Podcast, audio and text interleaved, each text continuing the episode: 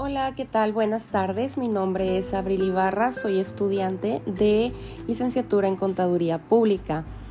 En este caso haremos como proyecto final un podcast que hable acerca del comportamiento organizacional de manera que podamos sintetizar todo lo aprendido durante el curso.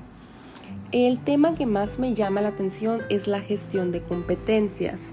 ¿Por qué? porque dentro de una empresa, una organización, se necesita identificar aquellos líderes, aquellas personas con ciertas habilidades y aptitudes. Y claro que como seres humanos todos tenemos diferentes tipos de ah, personalidades y demás por lo cual eh, el comportamiento organizacional estudia muchísimas cosas, pero para enfocarnos en este podcast, lo que más me llamó la atención pues son el tipo de competencias eh, que pueden eh, más que nada apoyarnos a nosotros como parte administrativa o contable de lo que viene siendo como un equipo de la organización.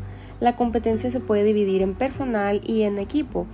Y estas a su vez, la competencia personal es la que incluye los conocimientos, las habilidades, las capacidades para evaluar las fortalezas y debilidades y sobre todo pues establecer las metas profesionales de cada quien.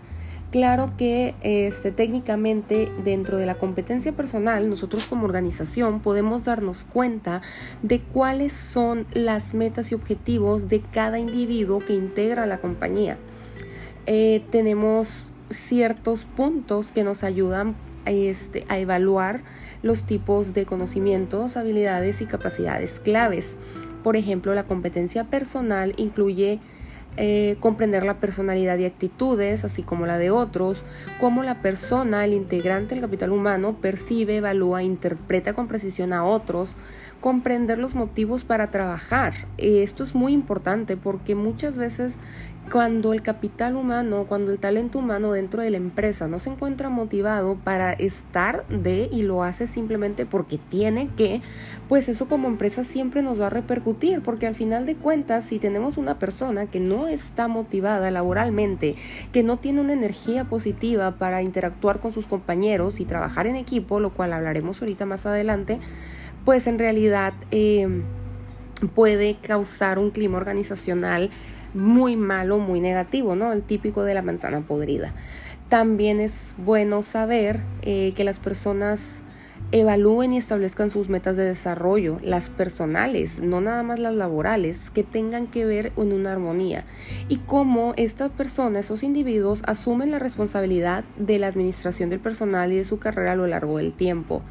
Considero que esto es un tema de mucha importancia. Eh, existen muchísimas otras competencias, como por ejemplo la competencia para la comunicación, que tanto puede comunicarse el trabajador, que tanto es capaz de transmitir sus pensamientos, porque una cosa es lo que la persona quiere dar a entender y otra cosa es que efectivamente lo pueda realizar.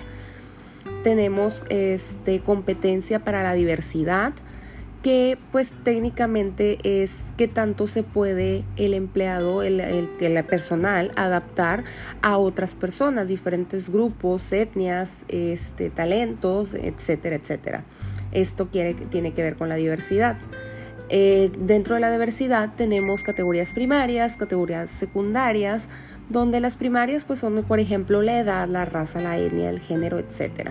Las categorías secundarias en la experiencia laboral, los estudios, el estado civil y así se van eh, creando este, pues las diferentes rubros para poder eh, catalogar a lo que viene siendo el equipo.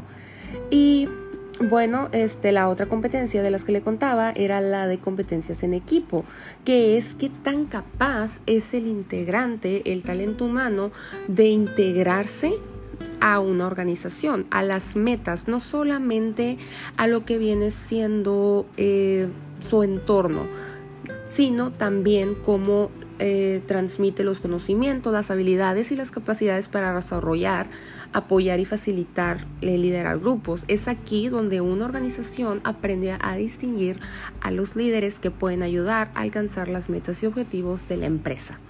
Esto ha sido todo por mi parte. Espero hayan disfrutado de esta breve interrupción y este, muchísimas gracias por todo.